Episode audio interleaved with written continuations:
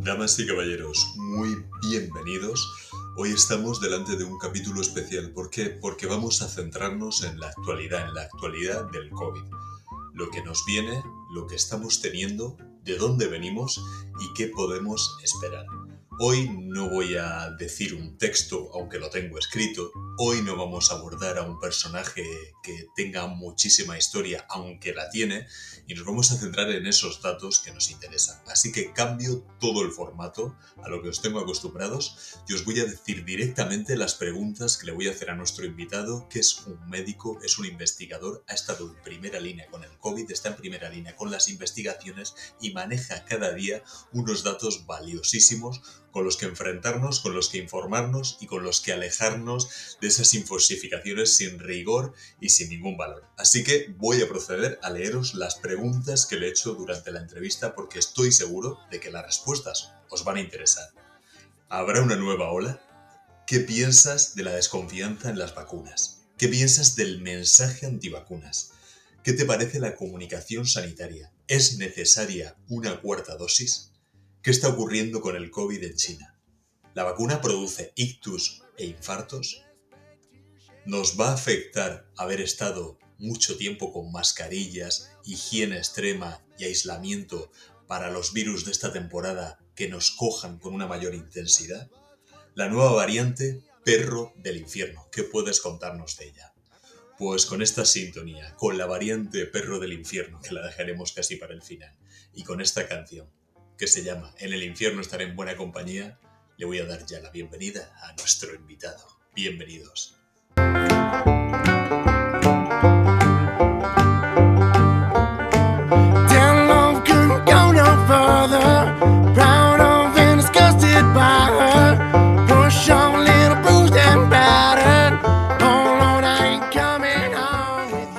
Pues es un verdadero honor tener hoy aquí con nosotros en el podcast que tenéis alojado en Spotify, Apple Podcast, Wanda y iVoox al señor Salvador Peirón Moreno, médico especialista en medicina preventiva y salud pública que dirige el área de investigación de servicios de salud FISABIO y que nos puede dar pues ahora mismo la tan, tan necesaria, tan vital información veraz, contrastada y sin estos eh, tiempos que tenemos ahora mismo, que todo es infoxificación, todo es fake news, todo es dicho sin contrastar, me lo ha dicho mi cuñado por WhatsApp, me ha llegado un vídeo de YouTube, te vaya usted a saber qué procedencia. Salvador, bienvenido, ¿cómo estás? Un honor tenerte.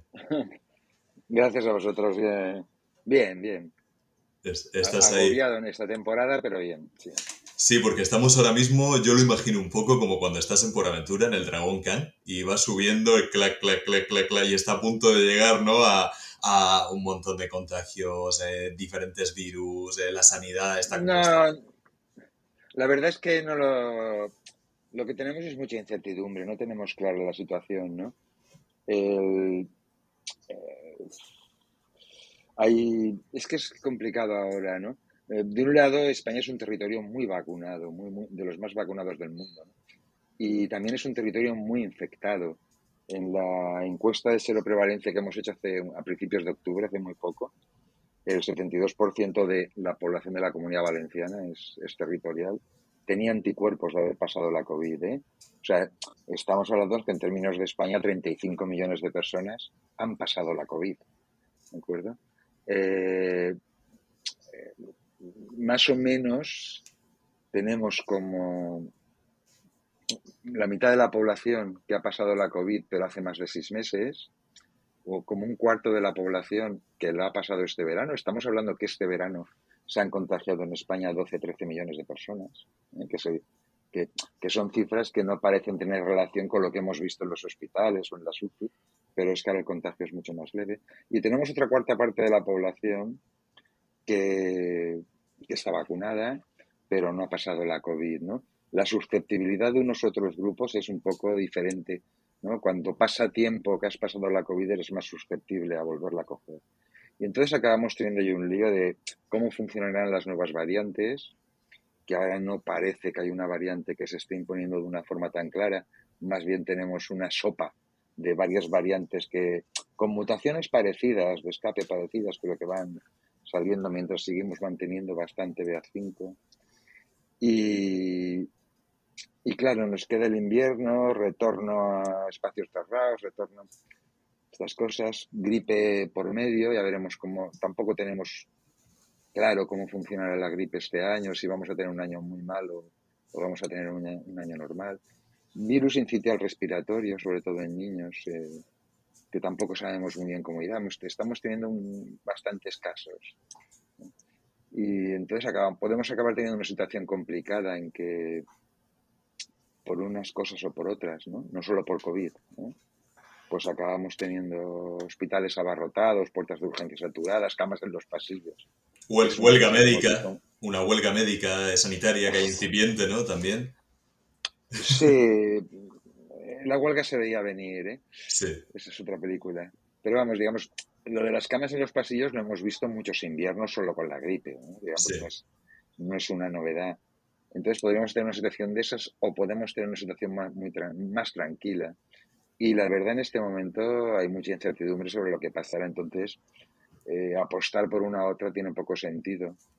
Lo que sí que podemos apostar es por intentar reducir los casos, ¿no? Y eso implica vacunar a los mayores de, de 60 años, eh, en parte porque están mucho menos contagiados que, otras personas, han protegido bien a sus familias, han sabido protegerlos mejor.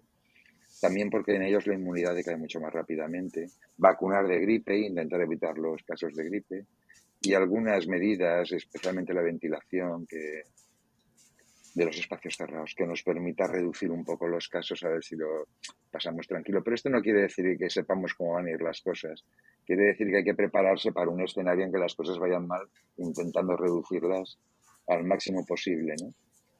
Pero vamos, no, yo no sé, no sé cómo iremos. Digamos, yo digo que eh, hay muchas personas que se han contagiado y aunque uno a uno eso no quiere decir que una persona pueda volver a contagiarse, poblacionalmente en conjunto es una fuerte barrera de protección y desde luego lo que sí que es seguro es que no tendremos situaciones como las que hemos vivido en, otras veces, ¿no? Con, hospitales saturados de casos de COVID, etcétera, ¿no? Con mucha mortalidad, etcétera.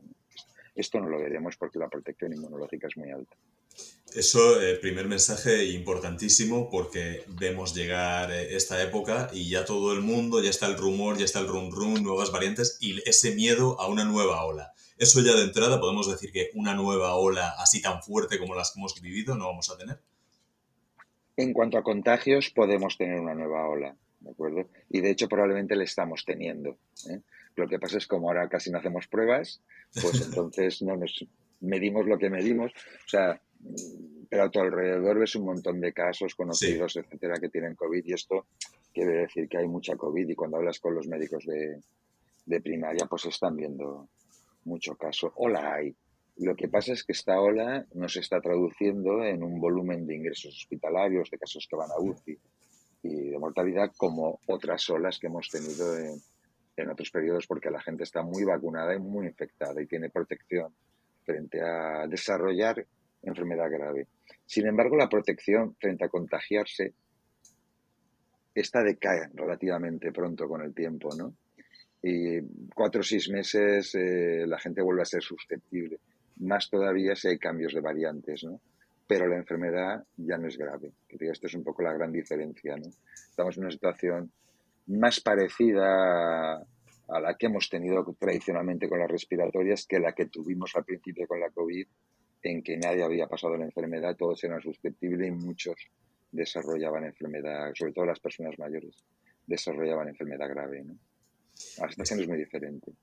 Estamos encontrando, en referencia a lo que decías, destaco el dato porque es verdad que este verano eh, parecía, parecía, a efectos prácticos, hemos tenido un verano absolutamente normal, como lo que vivíamos antes, nadie se ha privado de nada y me hablas de una cifra increíble, 12-13 millones de contagiados. Yo lo pasé este verano y además bastante mal. Estuve unos cuantos días bastante mal a pesar de, estar vacunado. ¿Qué le dices a, esta gente que empieza a desconfiar de las vacunas porque dice, oye, yo me he vacunado y lo estoy pasando? ¿Qué le podemos decir a, ese sonido que hay en la calle ahora mismo? Eh, esto, esto, es normal, esto es lo habitual, digamos. La vacuna protege sobre todo frente frente a enfermedad grave, desarrollar enfermedad grave que te lleva al hospital, que necesites un respirador, que tengas que entrar en la UCI. Esto lo está haciendo muy bien, no es espectacular el papel que está haciendo.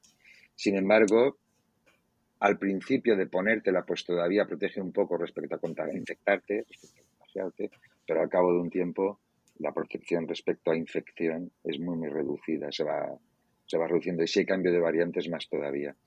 Pero lo que, a ver, la COVID no es un resfriado, ¿no? Pero a nosotros no nos importa tener un cuadro que nos tiene, no nos importa, sí que nos importa. Pero, pero vamos, eh, tener un cuadro que te tiene unos días tres fuera de combate como una gripe normal, también hay gripes serias, pues es un problema. Pero tener que necesitar un respirador es un problema muy diferente. Y en este sentido, las, las vacunas han hecho un papel extraordinario en más terrenos. ¿eh? Eh, reducen también la posibilidad de desarrollar COVID persistente, que es un cuadro que vamos encontrando en muchísima gente que ha pasado la COVID incluso en los asintomáticos. Y eso también es un papel importante porque es un grupo de población, pues depende cómo que decidas que es COVID persistente, porque ahí tenemos una definición, según cada estudio dicen una cosa, ¿no? Pero te puedes encontrar que entre el 10 y el 20% de la gente que ha pasado COVID tiene algún síntoma, le ha quedado algún síntoma a los tres meses de haberla pasado, que pueden ser leves, ¿eh? Gente que ha perdido más o menos el gusto, el olfato, tiene alguna situación todavía de cansancio, algunos tienen febrícula de cuando en cuando, ¿no? Sin embargo, tienes otros que están muy incapacitados, que, que tienen una debilidad muscular enorme, eh, niebla mental, que, o sea, tenemos ahí de todo, ¿no? Y, y, las vacunas también reducen esto. a ver, la gente joven incluso, incluso los adultos jóvenes, hablamos de menores de 60, no tienen ninguna necesidad de ponerse una cuarta dosis. Pero la gente mayor, ya digo que por una parte en ellos la inmunidad decae más rápido, por otra hay muchos menos que se hayan contagiado, hay menos gente con inmunidad híbrida, que es mucho más potente que la inmunidad que procede solo o de las vacunas o de la infección. ¿eh? Tener las dos cosas hace que la protección inmunológica sea más alta. Y luego es la gente que si se infecta tiene más riesgo de hacer COVID grave. Esta gente sí que debe ponerse una, una cuarta dosis. También los que tienen algún tipo de enfermedad concreta que los hace más susceptibles o inmunodeprimidos, etcétera, ¿no? Pero el resto de la población en este momento no parece, no. Y, desde luego yo soy muy distante de esta idea de que nos tendremos que vacunar cada año de, la COVID. Ya veremos cómo evoluciona de inmunidad, pero en este momento no apostaría porque tengamos que vacunarnos cada año de la COVID. En, ese terreno las, las vacunas de la COVID son mejores que las vacunas de la gripe y el, el virus se comporta de una forma diferente. En este momento no, no lo tengo nada claro. Te voy a preguntar, eh, Salvador, porque yo estoy en todo momento con diferentes sectores, diferentes estratos sociales, diferentes trabajos, muy diferentes personas por, mi profesión. Soy periodista y cada día me meto en, una vida nueva, como bien sabes y como algunas veces he tenido el lujo de, entrevistarte a ti. Y hay algo ahora mismo en, la calle eh, que es, aunque hay gente que se ha vacunado, aunque se ha puesto todas las dosis, ahora mismo, si tú y yo salimos y hacemos una encuesta por el centro de Valencia, qué intención de vacunación tiene la gente si fuese necesaria una nueva dosis, yo estoy seguro de que un porcentaje altísimo dirían que no tienen intención de ponerla. ¿Por qué crees que ha calado tanto este mensaje y cómo podemos, cómo podemos comunicarles tú con los datos en la mano y estudiándolo cada día eh, lo que se debe hacer? Eso tiene varios componentes, ¿no? Por una parte, ya no percibimos, gracias a las vacunas, el riesgo como el que había al principio, ya no estamos viendo, yo me estoy acordando de la primera o la tercera ola, ¿no? donde prácticamente todos teníamos conocidos ingresados en el hospital y, conocidos que fallecieron, ¿no? Digamos, la, percepción de, riesgo era muy alta y, la gente, digamos, teníamos estos fenómenos tan peculiares de que incluso alcaldes y obispos y todas estas cosas intentaban colarse, todo el mundo quería vacunarse y cuanto... Esto está en la campaña vacunal, ¿eh? que digamos que si, si esta gente intenta colarse, todo el mundo entiende que esto debe ser bueno. Decir, ¿no? marketing, marketing. Pero ahora la percepción de riesgo es mucho más baja, la gente pasa la COVID más tranquila, ve a, personas que la están pasando, que la han pasado amigos y tal, que los ven relativamente, algunos hace cuatro más o menos graves ¿eh? todavía, pero los de, en general lo considera de mucho menos riesgo. Eh, después, la propia campaña que está haciendo la administración, las administraciones públicas, las sanitarias, en este caso es mala, que pides, o sea, da poca información, se dirige poco a los grupos que toca, incluso la organización. Yo recuerdo que en estas primeras dosis, en las tres primeras, pues te envían un SMS, te dan la cita, no sé cuántos, tal, tal. En este momento es como, muy, como mucho más lioso, tienes que llamar tú, no te cogen el teléfono. decir, o sea, tienes que estar eh, prácticamente insistiendo y persiguiéndolos para que te pongan una vacuna cuando en las otras temporadas de vacunación eh, funcionaba completamente al revés, que tiene una gran campaña de, promoción, mejor o peor explicada, pero una gran campaña de promoción y, un sistema de citación súper cómodo. Digamos que lo difícil era no ir, a vacunarte, ahora realmente es, es, es, complicado, digamos, y, luego cierto retraso, ¿no? Que el, eh, mando cita para dentro de tres semanas o cuatro, no sé, tres semanas. Que dices, a ver, o sea, no, no tenemos vacunódromos, no, no estamos dándole la, la agilidad que le hemos dado en otras ocasiones. ¿no? Llegamos a ver incluso en las afueras de los estadios de fútbol eh, esas campañas de vacunación y esos autobuses vacunando gente en partidos, en un Barça, un Madrid, un Valencia. Sí, sí. sí, pero vamos, los vacunódromos, yo recuerdo aquí el de la Ciudad de las Ciencias de, Valencia, que espectacular, incluso un día que se liaron, que llegaron a, iba muy rápido, ¿eh? pero un día no sé qué hicieron, que llegaron a tener colas de dos horas, eh, la gente esperaba perfectamente con unas colas inmensas.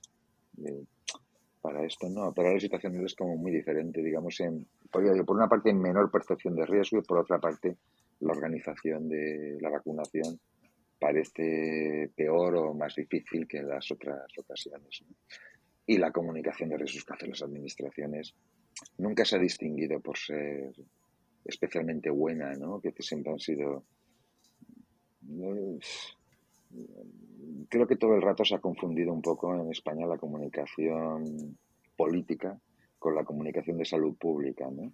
Entonces parecía ahí con, cierto lío. Pero, pero vamos, debe mejorar y mejorar. A ver, puedes hacer tanto campañas promocionales, pero también puedes eh, sacar a tus líderes clínicos y, de la administración sanitaria a dar los mensajes que, deben de dar, ¿no? y, esta vez no lo estamos haciendo, ¿no? Que esta vez no lo estamos haciendo. Creo, Salvador, y, ahí creo que está bastante vinculado, y respecto a esto que hablamos, hay un mensaje muy peligroso. Yo en comunicación lo veo con frecuencia, por ejemplo, cuando ocurre algún caso de un suceso, por ejemplo, en un hospital hay un conflicto con un paciente y el hospital al final no habla en ningún momento, no hace labor de comunicación y solo deja hablar al paciente y a los familiares del paciente, al final el mensaje que llega es el de ellos creo que con el tema negacionismo, eh, con estoy escuchando de todo, pero está calando mucho porque creo que no se está contrarrestando. Y precisamente la pérdida de credibilidad política y el no dejar a los expertos, como es tu caso, y los científicos y médicos que den la cara y sean ellos los que hablen en lugar de los políticos, está haciendo un caldo de cultivo bastante peligroso. Es como, es como, yo lo veo como un error, ¿no? pero en general las administraciones sanitarias y el Sistema Nacional de Español en conjunto es un sistema muy jerarquizado. Y entonces la, tienes una regla general que es el que informa, el que se comunica es el de arriba. Tienes que pedir permiso para no sé cuánto está. Esto ha hecho que prácticamente comunicación autónoma, independiente, desde, desde los epidemiólogos que están trabajando en los servicios sanitarios, que son la mayoría, no, no haya habido. Es muy, muy raro solo la comunicación que dan los consejeros o el director general, desde la administración y nada más. Por otra parte, lo que hemos tenido todo el rato es la comunicación desde los ambientes académicos y de investigación, aquí eh, cada uno decimos lo que nos da la gana y, no tienes ningún problema porque somos estructuras muy poco jerárquicas muy independientes, autonomía universitaria, etcétera, etcétera. Y entonces lo que ha habido no es no es necesariamente coincidente. A veces hemos dado mensajes muy contrarios. Cierta independencia, a veces le hemos llevado a la contraria al gobierno, ¿no? O a los gobiernos. Recuerdo, por ejemplo, que buena parte, yo no, pero buena parte del sector investigador académico eh, se puso, se opuso a la idea del gobierno de vacunar con la tercera de Pfizer a la gente que había recibido las dos primeras de AstraZeneca, que era muy buena idea, ¿eh? en términos era muy buena. Sin embargo, convencieron, o sea, son más fiables los mensajes académicos que los mensajes que vienen de la política y convencieron a la inmensa mayoría de los que tenían dos AstraZeneca que optaron por una tercera de AstraZeneca. Bueno, primero forzaron que se pudiera coger, pedir una tercera de AstraZeneca en vez de Pfizer.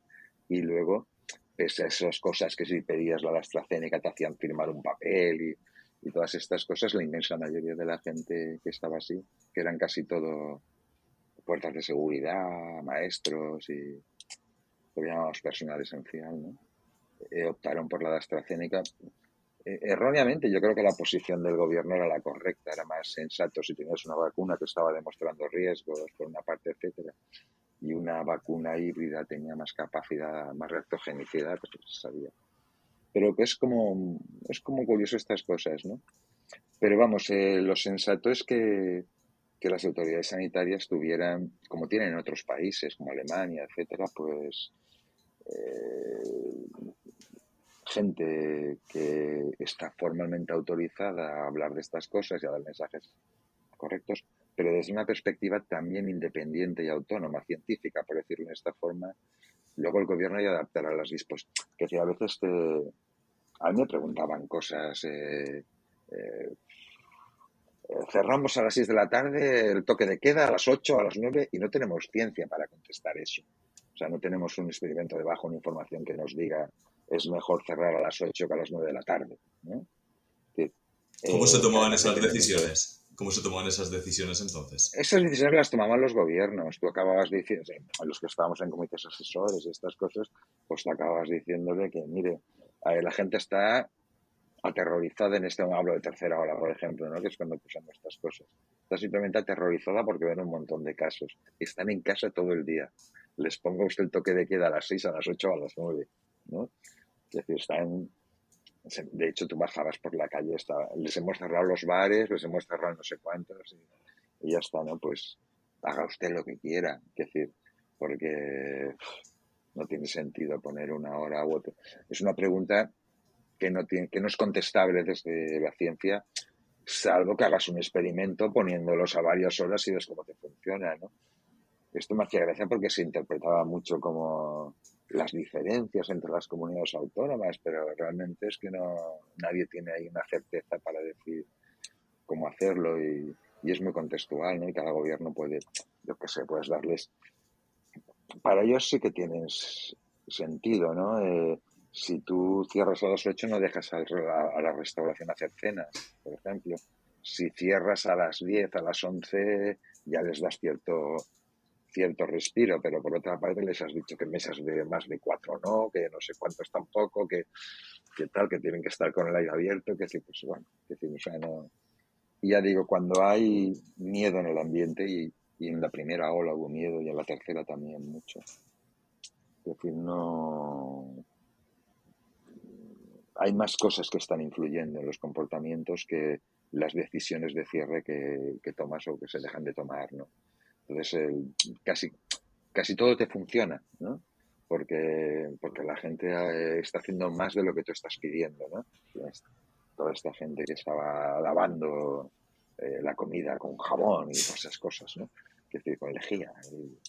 Están haciendo más de lo que tú estás pidiendo porque hay miedo en el sector y, se apuntan a muchas cosas. ¿no? Yo he llegado a ver Salvador, tendremos que hacer, eh, pues cuando pasen los años, labor de arqueología eh, en las hemerotecas. Yo he visto a gente en el supermercado con gafas de bucear, de estas del de caldón, con neoprenos. Eh, he visto imágenes que nadie la, que, la creería.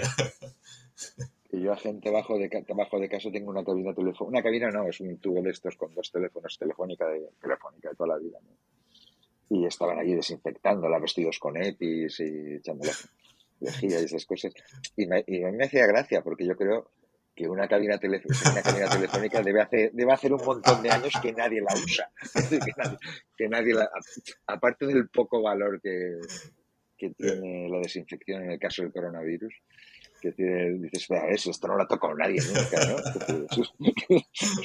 hace años que todos gastamos móviles, que, que tal, o sea, o sea, nadie, nadie gasta una cabina. Que, no, no, sé, pero sí, ahí había mucho detalle loco, el, ese teatro de la higiene que montan los chinos, por ejemplo, ¿no? Esas montones de personas vestidas con EPIs desinfectando con, tubos, que es una cosa completamente absurda. digo, el, contagio por contacto en el caso del coronavirus es cercano a nulo, cercano a nulo.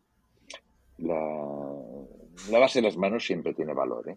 pero por, el coronavirus y por muchas cosas pero ir desinfectando superficies no tiene, no tiene ningún sentido, ¿no? Y también es cierto que supongo que también ese teatro se hace con la intención de generar tensión en la población, ¿no? Sí. Sí, sí pero también estás diciendo, aquí pasa algo muy grave, tengo aquí esta gente súper protegida, que, que dices, eh, tal, y, desinfectando cosas absurdas, ¿no?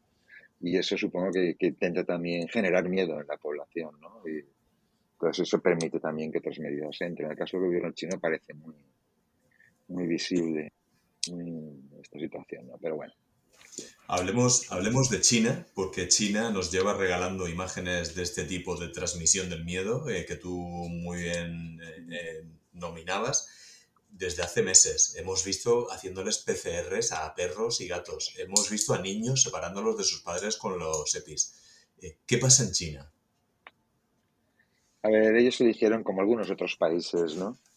Eh, la opción, la estrategia que llamamos COVID-0. ¿eh? En general, casi todos los países, Europa, Estados Unidos, etcétera, optamos, teníamos pocas opciones, ¿eh? pero optamos por estrategias de convivencia con el virus, abriendo, cerrando, etcétera, ¿no?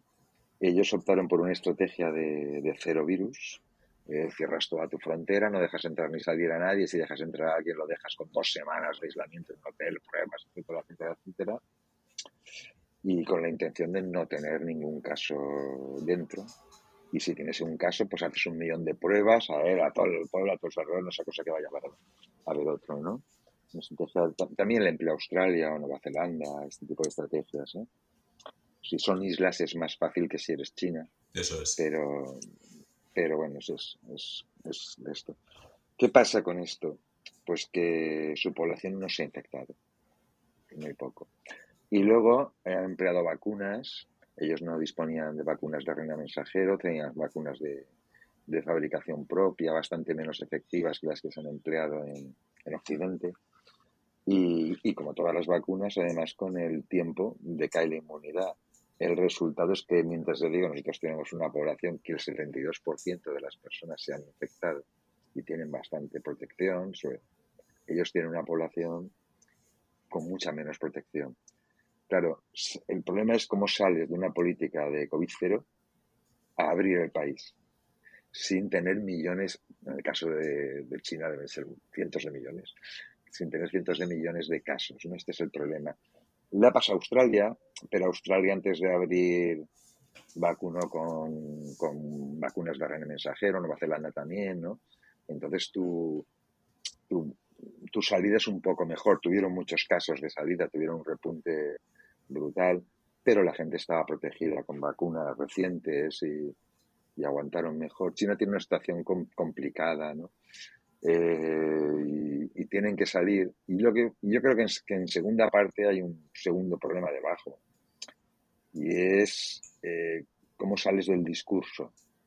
Cuando, o sea, digamos, cuando has estado dando todo este mensaje político con esta dureza, separando padres, niños, no sé cuántos y tal, ¿cómo justificas ahora que lo levantas, tienes un montón de casos y no haces nada, ¿no? O sea, para, para un gobierno como el chino debe ser bastante complejo el, buscar una salida sensata, ¿no? Eh, y luego tienen líos peculiares, ¿no? Hong Kong, por ejemplo, sí que ha estado saliendo, sí que se contagió más, ahí aplicaron políticas diferentes, tuvieron muchísimos casos y bastantes casos graves, pero han salido de del COVID cero, ¿no? Pero es complicado. En Europa no podíamos aplicar estas políticas. Europa está muy interconectada, muy interrelacionada con muchos países, con gobiernos diferentes que hacían cosas diferentes. Eh, ¿Me acuerdas cuando, qué fue con Delta? Que la Navidad y cerraron las fronteras Inglaterra y Francia para porque estaba empezando a haber mucho caso de Delta en, Reino Unido. Eh, eran imágenes de miles y miles de camioneros españoles atrapados, sí, sí. Atrapados. Esto es Europa, digamos. Eh, comer, eh, llevar cosas a los sitios, tener casa, la vida que hacemos requiere un tipo de movilidad enorme. Eh, China es bastante diferente en ese, en ese sentido. Y, una isla es una isla, digamos, hablo de Australia o, Nueva Zelanda. ¿no? pueden hacer cosas diferentes que, países como Europa no tienen opciones en ese sentido. Países, regiones. Lo de, lo de China es, es llamativo. Eh, yo entiendo de, de, lo que tú nos has explicado que se juntan, aparte de su personalidad e idiosincrasia, porque claro, si ahora mismo les dicen que todo lo que han estado haciendo no era así, es el Estado admitir un, un gran error. Y por otra parte, eh, tú nos hablabas de que aquí tenemos un 72% el estudio de seroprevalencia entre los que hemos pasado el COVID y la alta vacunación. En China el porcentaje imagino que es muy pequeño. vacunados tenemos el 99% seguro. Eh, a ver, vacunados o que hayan personas con anticuerpos por haber pasado la COVID o por estar vacunados, es a nosotros nos sale el 99%. 99%. ¿Y en China de qué podríamos hablar? El 1%, que, el 1 que nos queda son sobre todo niños menores de 5 años, porque no recibieron vacunas, ¿no? De estos, que, hay, que tengan las dos cosas, 72%. En China no lo sé, no tengo ni idea de los datos que tienen. Pero Vacunados tendrán muchísimos porque prácticamente la vacunación era muy forzada, ¿no? Pero que hayan pasado la COVID deben tener poquísimos, deben tener poquísimos. De hecho, era uno de los despistes iniciales nuestros, cuando estábamos viendo al principio los casos en, en Wuhan, ¿no? Y, y a ver, 50 millones de habitantes, 60, 100 millones de habitantes en esta región y tenemos 5.000 casos, 4.000 casos y esto, ¿no? Y dices, bueno, pues no es para tanto, lo están conteniendo, ¿no? Claro, esto, lo que hemos visto después es, tenemos 50 millones en España y, y 40 lo han cogido. O sea, no, tal en términos chinos, las cifras que ellos dan de contagio, o sea, pues tienes 1.400 millones de personas y, y no, desde luego no han llegado ni a 500.000 contagiados. A 500, no, no han llegado ni a 500.000 contagiados. Fíjate también de sus datos, ¿no? fíjate de sus datos, pero es un país con mucha prueba, digamos, el, y seguro que registran. Lo que pasa es que con esa política es difícil contagiarse. Lo que pasa es que eres siempre susceptible. A ver, las vacunas van haciendo papel y cada vez tendrán menos enfermedad grave, pero necesitan vacunas algo mejores que, por cierto, han desarrollado su propia vacuna de mRNA y están revacunando con vacunas de, de, RNA mensajero. saldrán, saldrán, porque no tienen más remedio, no puede ser un país aislado, menos China, que es un país del que vive medio mundo, ¿no? Pero, pero tienen un problema de estrategia y coste que la otra estrategia, la de les habría costado como a todos los demás. La habrían contado con muertos, muertos y en hospitalizaciones y, estas cosas, digamos que no, no tenemos, como ahora, ¿no? Es mucho mejor coger la COVID cuando ya estás vacunado que antes. Incluso por mala que sea su vacuna, es mejor cogerla con esa vacuna que sin ninguna. Vamos, estamos hablando bastante de las vacunas. Eh, yo ya que te tengo aquí, médico, investigador, experto, estás hinchado a cruzar, estudiar datos y ver cómo se comporta este virus y, sus variantes que van apareciendo. Mitos y realidad de la vacuna de, una vez por todas con la ciencia delante, Salvador. El tema ictus, el tema infartos, el tema efectos secundarios. Eh, ¿qué, ¿Qué le podemos transmitir a la gente? A ver, todos los, todos los medicamentos y todas las vacunas tienen efectos secundarios y efectos adversos. ¿eh? Algunos muy leves, los vemos, me, se me ha hinchado el brazo, eh, he tenido un día de fiebre, estas cosas, y algunos serios. Esto les pasa con todas las vacunas, ¿eh? no con la, del con la del coronavirus y con todas las demás. ¿Qué pasa con la del coronavirus? Que es la vacuna mejor estudiada que hemos tenido. Tenemos estudios con millones de casos, pero también es la vacuna más usada de esta forma, ¿no? Y en la que más se ha invertido también. es, son cosas, aparte de los ensayos iniciales, que es lo que normalmente hemos tenido siempre todas las vacunas, ¿eh? los, los ensayos. Aquí hemos seguido, pues yo que sé, Israel, eh, coger las bases de datos y todos los israelíes prácticamente se han mirado para efectos adversos, se han mirado para, para efectividad y para muchas. Tienes datos como no hemos tenido nunca. Eh. entonces tenemos una información que no hemos tenido nunca. Eh, las vacunas, pues como cualquier otra cosa, que pues pueden tener efectos adversos y algunos graves, lo hemos visto con la AstraZeneca, con con aquellos cuadros de trombosis venosa profunda y algunos graves, algunos fallecidos. ¿no? Lo que hacemos cuando hacemos estas cosas, cuando las valoramos, es la relación entre riesgos y beneficios. ¿no? Si no vacuno, si vacuno tengo un fallecido por 100.000 y si no vacuno tengo 100 fallecidos por 100.000. Esto para cada uno de los efectos. ¿Qué sabemos de las vacunas COVID? Sabemos que producen alteraciones menstruales que desaparecen a los dos o tres meses. No tienen más, más importancia esto. Eh, costó mucho hacerlo porque no era, no, era, uno de los estudios que aparecía en los ensayos, uno, de los efectos adversos, pero luego se vio.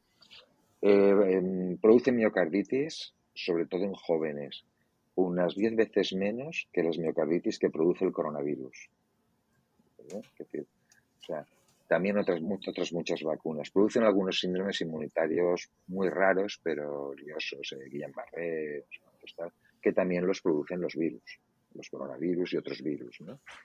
Entonces existen muchas cosas. En términos generales, en toda la situación que hemos pasado hasta ahora, el balance riesgo-beneficio ha sido muy, muy favorable a las vacunas. Yo creo que hablamos de millones de, y millones de muertes evitadas y de hospitalizaciones evitadas. ¿no?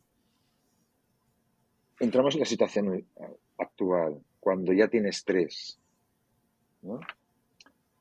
eh, eres joven, no tienes riesgos, llevas tres vacunas puestas, el balance riesgo-beneficio ha cambiado porque tu riesgo de, con la COVID ha bajado mucho. Eres mayor, mm, tu riesgo sigue siendo alto, ponemos una cuarta. Pero, pero digamos, la idea de que, que estamos visto a veces en publicidad, las vacunas son estupendas y no tienen ningún problema. No es cierto. Eh, las vacunas tienen problemas, como cualquier otra cosa que nos tomamos y cualquier otra vacuna, ¿eh? las de la gripe, las de la polio, las, de, las que queramos. ¿no? Eh, balance riesgos-beneficios, hasta ahora muy favorable en todos los grupos de población prácticamente. A partir de esta temporada de Omicron, etcétera, reducción, mucha gente vacunada, pues en los grupos de muy bajo riesgo de que les pase de desarrollar COVID grave, el balance empieza a estar menos claro de vacunas adicionales. Si tuviéramos un cambio de variante que volviéramos a tener casos y casos graves porque la variante fuera más patogénica, más capaz de desarrollar enfermedad más grave, pues diríamos otra vez a los jóvenes también. O sea, lo que vemos es la relación entre la enfermedad que evitan y sus propios efectos adversos. Esto es lo que estamos valorando todo el rato. En Europa, en Estados Unidos, en Japón, en todos los países desarrollados, tenemos agencias de medicamentos, en el caso de Europa es la EMA, que están monitorizando constantemente esto. Y lo hacen para cada grupo de, de riesgo, motivos. Y entonces son instituciones independientes, en principio, que en principio y en final, ¿no? analizan todos estos datos, obligan a las compañías a que les pasen determinada información, pero también revisan. Nosotros hacemos bastantes trabajos para la Agencia Europea de Medicamentos. Por ejemplo, estamos con uno de seguimiento de, la, de los efectos adversos de la vacuna en embarazadas. No, tengo datos todavía, no más tiempo. ¿no? Eh, no, no hay malformaciones ni nada de este estilo, no pero Pero pese a que no encuentras nada, la Agencia de Europea del Medicamento te pide que hagas este estudio, que estamos nosotros y 20 centros más de 20 países europeos diferentes. Digamos que la monitorización es muy alta, con esta vacuna y con otras vacunas, pero con esta quizás más que nunca. En ese sentido, yo diría que los medicamentos que aprueba la Agencia Europea del Medicamento, en las indicaciones que aprueba la Agencia Europea del Medicamento, y fijaros que la Agencia Europea del Medicamento no creo que todavía no ha aprobado la indicación de menores de 5 años para, para la vacuna, no lo sé ahora porque ya no, esto menores de 3, ¿no? Eh, son seguros, a ver, tienen una relación riesgo-beneficio favorable al tratamiento. Otra cosa es cuando te pones a dar esto mismo, y es frecuente, no con las vacunas, pero sí con otros medicamentos, en personas que no tienen la indicación. Esto no sé, es muy, muy... Aprobamos un medicamento, esto está ahora en el aire, para los diabéticos y empiezan a tomárselo las personas que quieren perder unos kilos de peso. Esto está pasando ahora con algunos medicamentos. Sabemos que la relación riesgo-beneficio es favorable en los diabéticos porque sus riesgos son altos. No sabemos qué relación tienen en personas sanas que, quieren estar guapos para el verano, yo qué sé, para ponerse el bañador. O, cambia la relación, cambia. ¿eh? Por eso la agencia aprueba indicación por indicación que tiene, y grupo de pacientes por grupo de pacientes. Pero luego cuando el medicamento está en el mercado, a veces se, ahora está pasando. ¿eh? Esto, de hecho, hay problemas de abastecimiento para, para, los diabéticos porque la gente que quiere adelgazar está capturando el mercado. O sea, no, no estás fabricando un medicamento pensando en, en que se va a gastar para, para tratar, no ya la obesidad, ¿eh? sino unos kilos de más. O sea, es el sobrepeso. Y de repente se pone a usarlo y, es como un día. No hay, no hay tanto eh, medicamento en el mercado como, como el mercado que hay buscando el medicamento. Es parecido ¿no? al caso de la Viagra, que se desarrolló por, una causa y vieron que acababa funcionando para otra, ¿no? Pero la Viagra tiene sellos clínicos que funcionaban para otros, se autorizó también para la indicación de esta, se autorizó con determinadas excepciones. Si usted tiene cardiopatía isquémica, no la use, ¿no? Todo este juego de reglas y en principio pues se usa Salvador, por ponerle, un poco de humor, creo que la Viagra ha causado más eh, problemas de corazón que la vacuna del COVID, seguramente, ¿no? probablemente, es posible, Yo tenía, siendo muy malo, tenía una amiga de, médico de primaria que, que, cuando le hacían estas cosas de los pacientes cardíacos, le preguntaban los que habían tenido infarto, cómo llevar relaciones sexuales, se les preguntaba con su mujer o con otra. Con otra no. con su mujer haga lo que quiera. les decía, Me hacía mucha gracia porque con todo lo que tiene de trasfondo, pero era como muy, muy, muy curioso. No, pero la Viagra se emplea, está, está indicada ¿eh? sí, sí, sí. en grupos de pacientes. Sí. Pero hay medicamentos que no tienen indicación en muchos grupos de pacientes. ¿eh? Sí y se emplean con cierta, con cierta asiduidad, digamos, el, pues, corriente también. Bueno, no, siendo muy de esto, no paramos de emplear antibióticos en las vías respiratorias. No están autorizados en esa indicación, no hacen nada por lo demás, pero se siguen empleando. Tendremos, tendremos un problema con tanto doctor que somos por la calle autorrecetándonos, vamos a tener problemas graves, ¿no? Sí, de resistencias, de resistencias bacterianas a antibióticos tenemos ya problemas graves. Tenemos ya gérmenes muy resistentes a todo, pacientes que no que nos cuesta mucho tratar porque no encontramos un antibiótico que, que, que ataque a la bacteria. Eso y es que el uso de antibióticos en humanos, pero también en, en, ganado, en animales, y, en, y, en, animal doméstico, en, mascotas es, es generalizadísimo y las resistencias bacterianas son importantes. También es cierto que el antibiótico es un campo de poco rendimiento financiero para la industria y se investiga mucho menos que en otras áreas en el desarrollo de nuevos antibióticos. ¿eh? Pero es, lioso, el, campo es lioso. ¿eh? Los antibióticos, Los antibióticos, las resistencias bacterianas son una de las grandes amenazas que tiene la humanidad encima. Me gustaría, ahora que estamos eh, ya en noviembre, viene diciembre, sabemos todos que vienen los resfriados, las gripes, va a venir, bueno, las variantes nuevas de COVID que tenemos.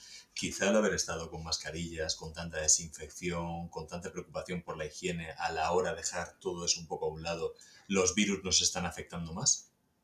Hablo de compañeros ahora mismo, yo por ejemplo en mi redacción tengo COVID, gripe, gastroenteritis y todo. De esto que llamamos la deuda, la deuda inmunitaria, ¿no? Como no nos hemos infectado tanto de respiratorias en los últimos años, ahora tenemos un problema. A ver, mm, la idea era no infectarse de COVID y aquí hemos hecho bien evitando todas, todo lo que hayamos evitado de, casos de COVID eh, mientras no estábamos vacunados y cuando llevamos poco tiempo a vacunación han sido mucho muerte evitado y esto tal.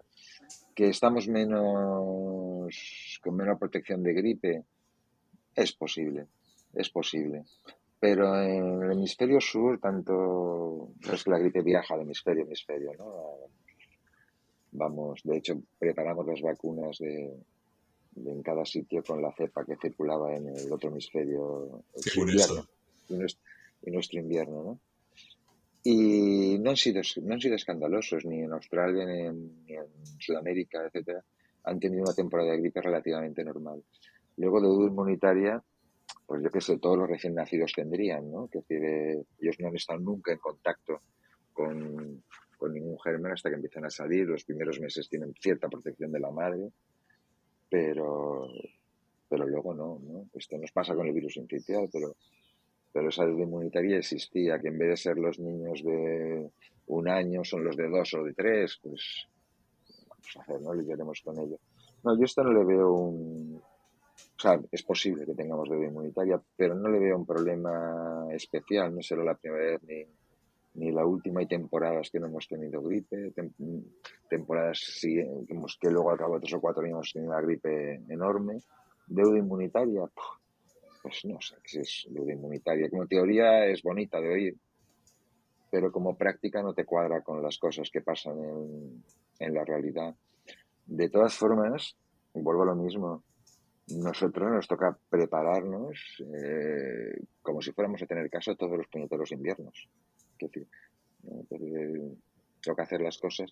Con la COVID hemos descubierto la importancia de la ventilación eh, para cualquier virus respiratorio. Y esto es muy importante porque podemos hacer mucho mejor reducir los contagios. Con la COVID hemos descubierto la importancia de las mascarillas. Mm, yo no creo que haga falta llevar mascarillas todo el tiempo en todas las ocasiones, me parece un sinsentido. Sin embargo, sí que creo que todas las personas que tienen síntomas respiratorios, los que están tosiendo, tornudando, los de mocos, etcétera, pues harían bien en llevar mascarilla. La transmisión se reduciría si reducimos la transmisión, tendremos más casos en el futuro. Pues mira, lo importante es reducirla ahora, no sé cómo, cómo decirlo. Lo importante es tener menos casos ahora. Entonces yo lo veo un, poco así, ¿no? creo que nos toca aplicar muchas de las cosas que hemos aprendido con la COVID al conjunto de respiratorias en situaciones normales, no para encerrar a la gente, no, no hace falta, no, no para estar todo el día con mascarilla o las escuelas con mascarilla, etcétera. Los niños tienen que verse las caras, comunicarse. La, la, cara importa, la expresión importa, ¿no?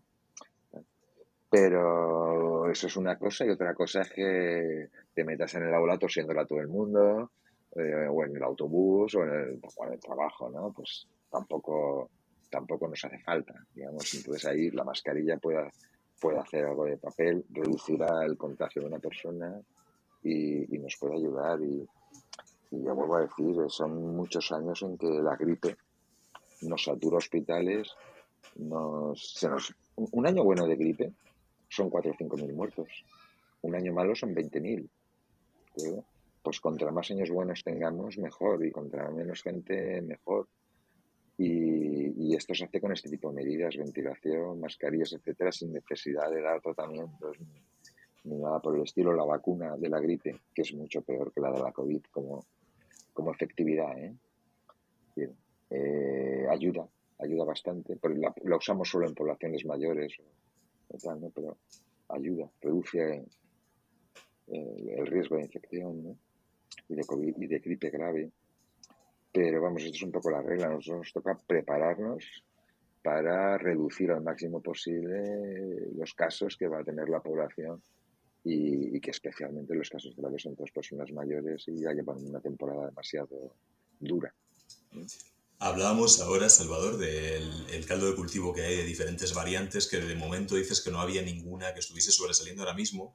Eh, se le ha hecho un poquito de atención a la BQ1, que el investigador de Basilea, Romer, le ha puesto el nombre mediático, que con esto de tranquilizar a la población, la de perro del infierno. ¿Qué te parece esto?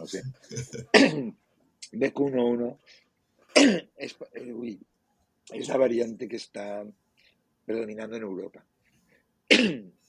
Va creciendo en Estados Unidos, en Estados Unidos también, pero en Estados Unidos también crece a 4 y, y en Asia están creciendo otras, en, la India, etcétera, y por eso digo que hay una sopa de variantes. Todas, vaya como estoy yo, todas tienen... BQ1.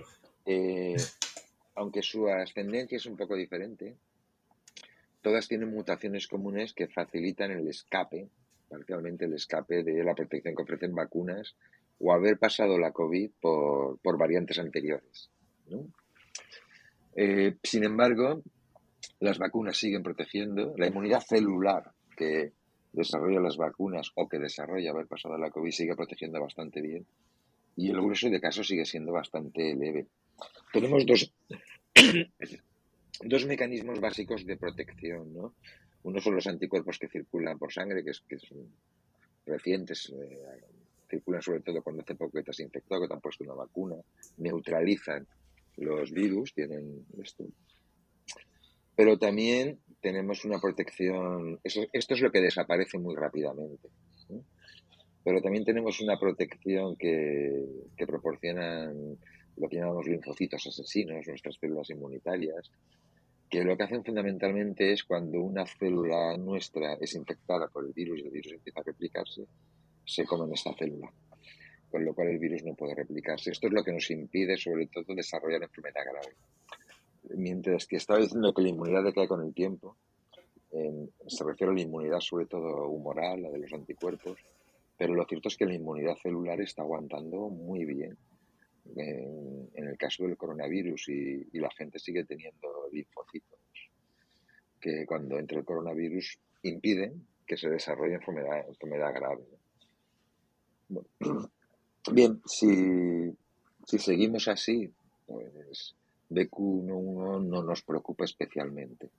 No nos preocupa más que otras si apareciera alguna otra variante que, no solo tiene cierta capacidad de escapar e infectar, sino que también tiene capacidad de generar enfermedad más grave o que su capacidad de escape es mucho más alta que la que tiene BQ1 y, y, no y las vacunas que tenemos, los anticuerpos que tenemos y nuestra inmunidad celular no lo reconoce y lo considera un virus nuevo, pues entonces tendríamos problemas tendríamos problemas parecidos a, encontrarnos con un coronavirus nuevo. Eh, el SARS-CoV-2 es el tercero de esta familia que nos crea grandes problemas, ¿no? Tuvimos el SARS-CoV-1, tuvimos el MERS, el de los dromearios en el intermedio y tal, y ahora este y tendremos más. Eh, la gran diferencia es que los dos primeros transmitían poco por asintomáticos nada. Y cuando alguien se pone enfermo, pues por una parte tiene que guardar cama, quedarse en casa, estas cosas esto ya reduce mucho el contagio. Y por otra, tú lo puedes controlar mejor, aislar mejor. Cuando tienes gente que va contagiando, estando completamente sana, como es los asintomáticos y los presintomáticos de COVID, pues el control de la epidemia es casi imposible. Es casi imposible tendríamos que estar a la China, haciéndole pruebas a, las personas una semana, diez días para saber que no están contagiadas y, y tenerlas encerradas. Es, muy difícil eso en un, en un mundo como el que tenemos, ¿no? con, con una gran movilidad en todos los terrenos. Es muy, muy complicado. Tú me diste un término brillante, creo que hablamos en verano o antes de verano, ya con la previsión de qué podía pasar en invierno, y me dijiste un término que, a mí me gustó mucho, de hecho eh, llenó bastantes titulares esas declaraciones tuyas, porque luego lo distribuimos con agencia, que era que no había que gripalizar el COVID, sino que había que covidizar la gripe. ¿Te acuerdas? Sí, sí, pero esta es la idea, ¿no? Tenemos que gastar lo que hemos aprendido de la COVID para manejar el conjunto de enfermedades de transmisión respiratoria. Y esto es, pues, ventilación, mascarillas. Hay otros aspectos que hemos aprendido. Por ejemplo, el control de aguas residuales nos es de una extraordinaria utilidad para, para valorar cómo está funcionando la epidemia. Fíjate que en este momento que apenas hacemos pruebas, los datos de, de pruebas, los casos, pruebas nos dicen muy poco, porque incluso cuando la gente se hace pruebas no se registran, se las hacen en la farmacia, sin embargo, las aguas residuales nos informan mucho de, cuánta COVID hay, ¿no? Y nos, pueden informar de la gripe que hay, del virus intitial que hay, de la del monkeypox, de, de la viruela del mono. ¿no? Esto hay que hacerlo bien.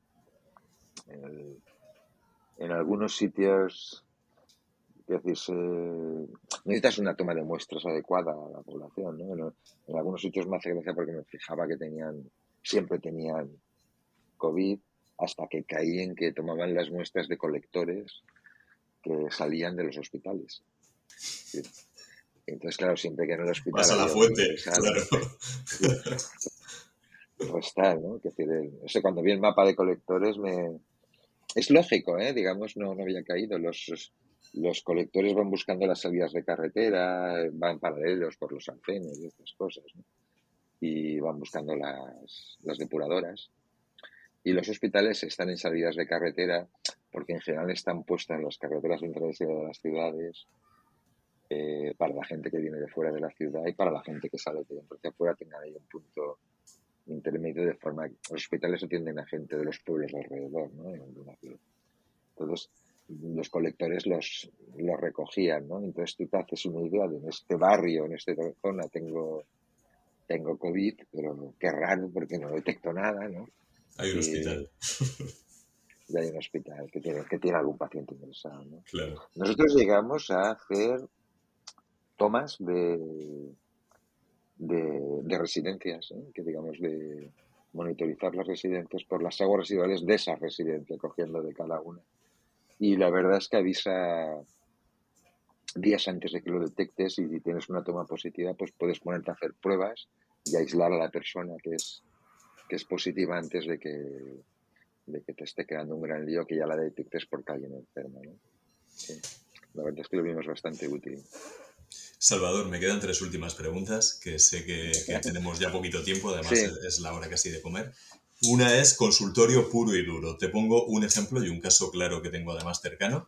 Eh, un hombre adulto varón, 64 años, sanitario, vacunado con Pfizer, que ha tenido una pericarditis por la que tuvo que ser intervenido e incluso le colocaron un stent. ¿Debería de ponerse eh, la cuarta dosis? A ver, eso es una valoración muy individual de su médico. ¿eh? en, términos generales, yo no lo recomendaría por, porque el riesgo de, de, pericarditis se incrementa con, con, las dosis con los vacunos para el mensajero. Muy poco, pero, pero se incrementa. Pero me estás haciendo un cuadro. Si ese paciente fuera inmunocomprometido, seguro que se la pondría. O sea, estás valorando todo el rato otra vez los mismos riesgos y beneficios de ese paciente dependiendo de sus circunstancias. Si ha pasado la COVID ya, tiene más protección, le miro los anticuerpos, a ese paciente Mirar anticuerpos no tiene ningún sentido ¿eh? en términos de, personas. La gente se hace anticuerpos y no contaba. Pero en ese paciente sí que miraría los anticuerpos. Entonces me decidiría en ese caso concreto. Pero vamos, puede ser una decisión razonable no ponerla, podría ser una decisión razonable no poner la cuarta si la pericarditis es en marcha, es grave, no sé cuánto ha sido esto. Pero según como tenga el resto del paciente, ¿no? Según como esté y qué circunstancias esté. Si no tuviera anticuerpos, bueno, está ya vacunado, anticuerpos tiene que tener. Aunque los inmunocomprometidos no siempre. Pero sí, en principio es una acción, sí. Pero el detalle individual, digamos, hay decisiones colectivas, ¿no? vacunamos, no vacunamos, grandes grupos, mayores de 60 menos. Y hay decisiones que debe tomar un médico con, su, con un paciente. Y esas decisiones requieren muchísima información, mucho más de la decisión global, ¿no? O sea, cada paciente es único. ¿eh? Eh, la diferencia entre los médicos y los epidemiólogos, los médicos clínicos y los epidemiólogos, es que ellos ven los pacientes uno en uno y nosotros lo vemos de miles en miles en dos grupos, los que han tomado algo y los que no, los que han vacunados y los que no. Nuestra decisión es de carácter general, la suya es específica para cada persona concreta y requiere mucha más información y también un manejo de la incertidumbre y de cada paciente, porque, porque los pacientes en muchos terrenos son únicos y, y hay, la temporada que yo pasaba a consulta, hace años de esto, era joven, eh, tú lees los ensayos, estas cosas, estás al día, tal, ¿no? Te llega un paciente que dices, ostras, este cumple todos los criterios del ensayo, es el candidato perfecto para darle este medicamento que reducirá la incidencia de partos 100 veces. Es fantástico. Tú vas a darle esto y él te dice, eso ya me retomó y me sienta mal. ¿Eh? Y toda la ciencia se te lleva al garete. Sí. ¿Qué porque lo importante, o sea, sabes que no se lo va a tomar, tienes que buscar una alternativa que no, que no es. Las decisiones individuales son muy complejas. El trabajo de los médicos clínicos requieren conocer muy bien a sus pacientes, hablar con ellos, es, es muy distinto. Gran consejo. Normalmente, como a los invitados que traigo, hablamos un poco de su vida, su trayectoria, pero tú y yo nos hemos centrado en, en, estos años de actualidad. Te voy, a, te voy a cambiar la pregunta porque te preguntaría qué, qué consejo te darías a ti mismo de joven, pero vamos a hacer una cosa. ¿Qué consejo te darías a ti mismo eh, antes de la pandemia? sabiendo que va a venir la pandemia y que va a empezar, ¿qué consejo de todo lo que has aprendido y sabes ahora te gustaría poder aplicar y tener en 2019, antes de que empezase todo esto? Eh, ¿Dices individual a nivel mío? Sí, a nivel personal o, médico o conjunto, combinado, lo, que más te interesaría saber. Mm, nada especial, no sé. yo creo que había. A ver, eh, un dato clave para mí.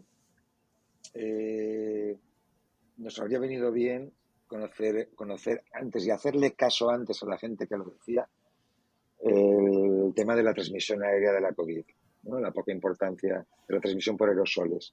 Esto nos hubiera evitado muchísimos casos a todos, ¿no? Pero que te acuerdas que al principio la OMS negaba la transmisión. Eh. Curiosamente yo estaba en un grupo de, de expertos en la comunidad valenciana, de la presidencia de la comunidad valenciana, que habían expertos de ingeniería dedicados a, temas de aerosoles y tal. Y aquí desde el principio estábamos muy convencidos, nos, o sea, nos aportaban con alguna duda, porque en los primeros experimentos que leíamos, eh, claro que había bichos de COVID en el aire, pero, pero esos bichos no conseguían infectar a las células, ¿no? Decíamos que eran no viables, ¿no? Y sin embargo, cuando los experimentos avanzaron, tomaron las muestras de otra forma, era clarísimo que la transmisión por aérea era lo, fundamental. Esto quizá nos habría venido bien. En términos de sociedad, pues necesitamos todavía, y ahora también, y lo vemos más claro, tener un sistema de vigilancia epidemiológica y de salud pública mucho más potente del que tenemos en este momento. ¿no? O sea, no seguimos sin estar preparados para enfrentar a otras posibles epidemias o otras cosas que, que vemos todos los días, ¿no? Hay cosas que manejamos bien, los brotes de transmisión hídrica. Eh, los alimentarios. No es que no tengamos, ¿eh? Estamos teniendo días de listeriosis, varios brotes, ¿no? Pero los manejamos bien, los abordamos, porque el sistema que hay con empresas, estas cosas en general alimentaria es potente, ¿no? Eh, hay cosas tipo, manejamos mal la tuberculosis, manejamos mal las enfermedades de transmisión sexual, ¿no? Manejamos muy mal las respiratorias, son más difíciles de manejar, ¿no?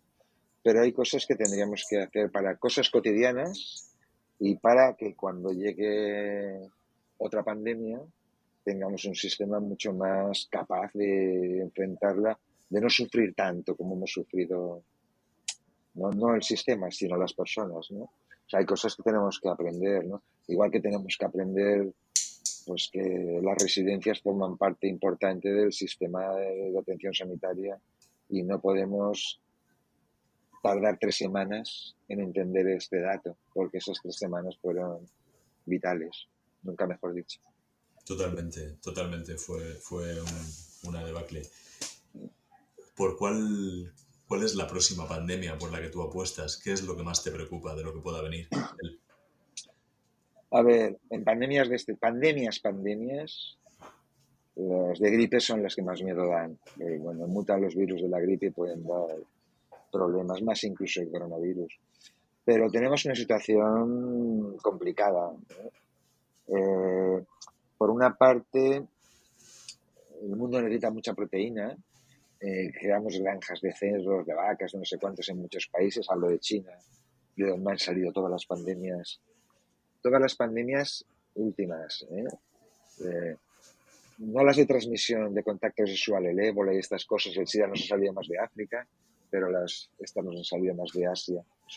Bueno, granjas también de cerdos que comen de todo, que las vas metiendo en ubicaciones, vas ganando espacio al, a terrenos no explorados y entras en contacto con murciélagos, con bichos, estos animales se los comen.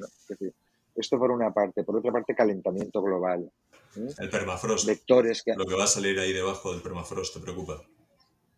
No, me preocupa eh, vectores nuevos, o sea, que los, que los vectores que transmiten malaria, mosquitos, garrapatas, etcétera, que necesitan determinada temperatura, vayan subiendo.